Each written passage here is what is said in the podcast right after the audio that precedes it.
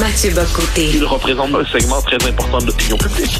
Richard Martineau. Tu vis sur quelle planète? La rencontre. Je regarde ça et là, je me dis, mais c'est de la comédie. C'est hallucinant. La rencontre. Bocoté. Martineau.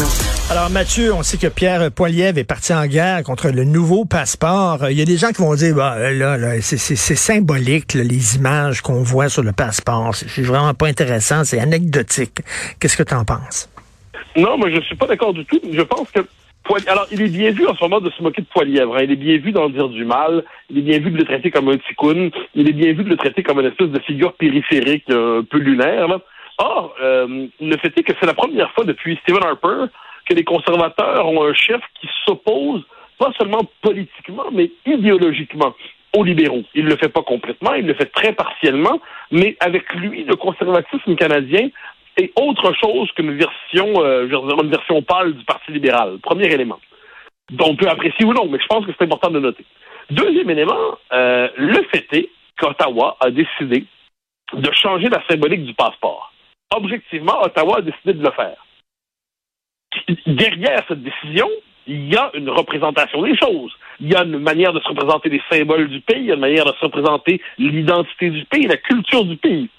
Et Pierre Poilievre est tout à fait en droit. On dit qu'il fait une, grosse histoire à partir de rien. Mais m'excuse, mais le point de départ de cette histoire-là, c'est pas Pierre Poilievre. Le point de départ de cette histoire-là, c'est la modification du passeport. Et Pierre Poilievre voit qu'on modifie le passeport et il voit là-dedans une manifestation parmi d'autres de ce qu'on appelle, avec raison, le Canada post-national le Canada post-national qui veut tellement euh, se définir dans, les valeurs des temps présents, euh, dans le culte de la diversité, qu'il n'est plus capable d'assumer ni de près ni de loin son histoire, qu'il ne sait plus quoi faire de son histoire, qu'il ne sait plus quoi faire de ses grands personnages, qu'il ne sait plus quoi faire de ses monuments, de ses grands événements.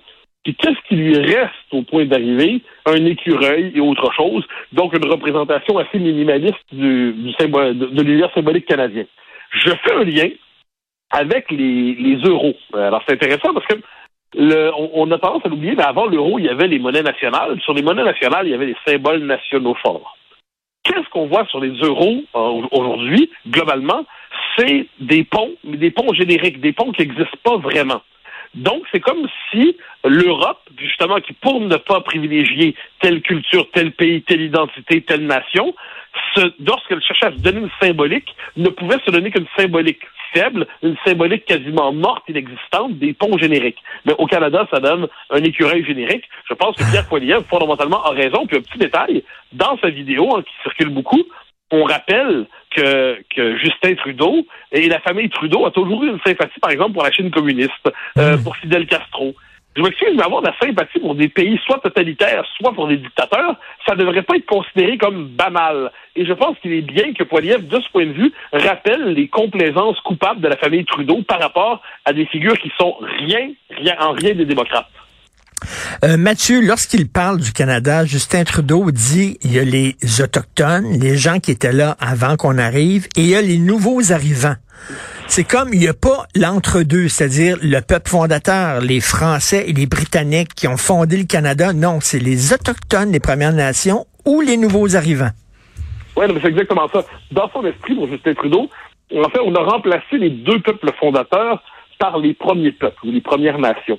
Donc là, c'est une forme de reconstruction symbolique de l'histoire canadienne. Et donc, il n'y a pas ensuite deux peuples fondateurs. En tout cas, puis moi, pour reprendre la formule de Christian euh, Dufour, Christian Dufour, il n'y a pas de deux peuples fondateurs, il y en a un à l'échelle de l'histoire, c'est les Français qui ont fondé ça. Ensuite, il y a une conquête. Mais disons que de, on a cherché à surmonter la conquête pour certains dans la théorie des deux peuples fondateurs. Justin Trudeau dit non.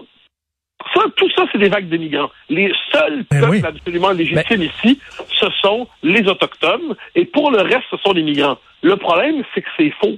À l'échelle de l'histoire, évidemment, il y a des Premières Nations, il n'y a pas de doute là-dessus, mais l'entité politique qui s'appelle le Canada, à moins de croire qu'il existe de toute éternité sur le registre métaphysique, l'entité politique qui s'appelle le Canada a été fondée d'abord par les Français, en lien avec les Autochtones, euh, les Autochtones au moment de la Nouvelle-France, Ensuite, les Anglais sont arrivés.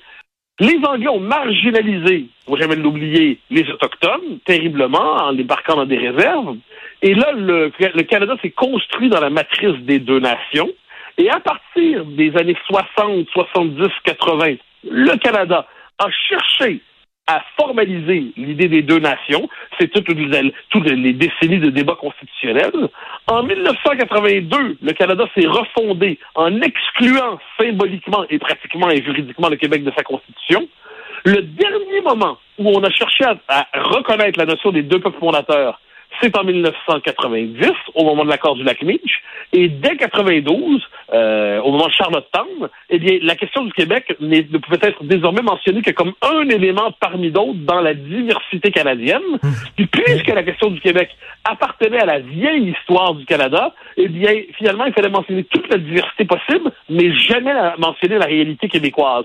Donc, quand on a tout ça à l'esprit, ce qu'on voit, c'est que pour Justin Trudeau, il faut un fondement un pays. Un pays ne peut pas être un flottement absolu. Donc, ce sont des Autochtones. Le reste, ce ne sont que des immigrés. Euh, c'est simplement l'histoire fausse. Ben, ben, ben c'est comme si tu disais, euh, les Autochtones, c'est les racines, euh, les immigrants, c'est les feuilles, mais on oublie l'arbre. Oui, non, mais évidemment. Mais c'est qu'en fait, on oublie tout simplement le fait qu'il existe une telle chose. C'est l'histoire de l'expansion européenne. Mais puisqu'aujourd'hui, l'expansion européenne qui commence avec Colomb, et, euh, et, qui, on pourrait dire, culmine avec la, la, la fondation de, de pays d'origine européenne un peu à travers le monde, euh, on, on, présente ça comme une entreprise criminelle, une entreprise odieuse, impérialiste. Bon. Eh bien, dès lors, la légitimité des pays issus de l'expansion européenne est remise en question. Donc, le Canada, il faut le décoloniser. Comment? En expulsant symboliquement les deux peuples fondateurs qui l'ont constitué. Aux États-Unis, de quelle manière? On l'a vu dans les années 90. Il fallait plus parler du peuple américain issu de la civilisation occidentale, mais des peuples américains issus du croisement de plusieurs civilisations. En Australie, il s'agit par exemple aujourd'hui de déseuropéaniser, désoccidentaliser la référence australienne pour redéployer l'identité australienne dans, euh, dans l'environnement pacifique qui est le sien, en fait dans en Océanie, mais plus largement dans l'environnement euh, l'environnement qu'elle sien. La Nouvelle-Zélande aussi a connu une telle évolution de son identité. Donc, c'est assez intéressant de voir comment tous les pays qui sont... Et puis c'est toujours la même critique qui est formulée, hein, c'est-à-dire euh, eurocentrisme, impérialisme, colonialisme.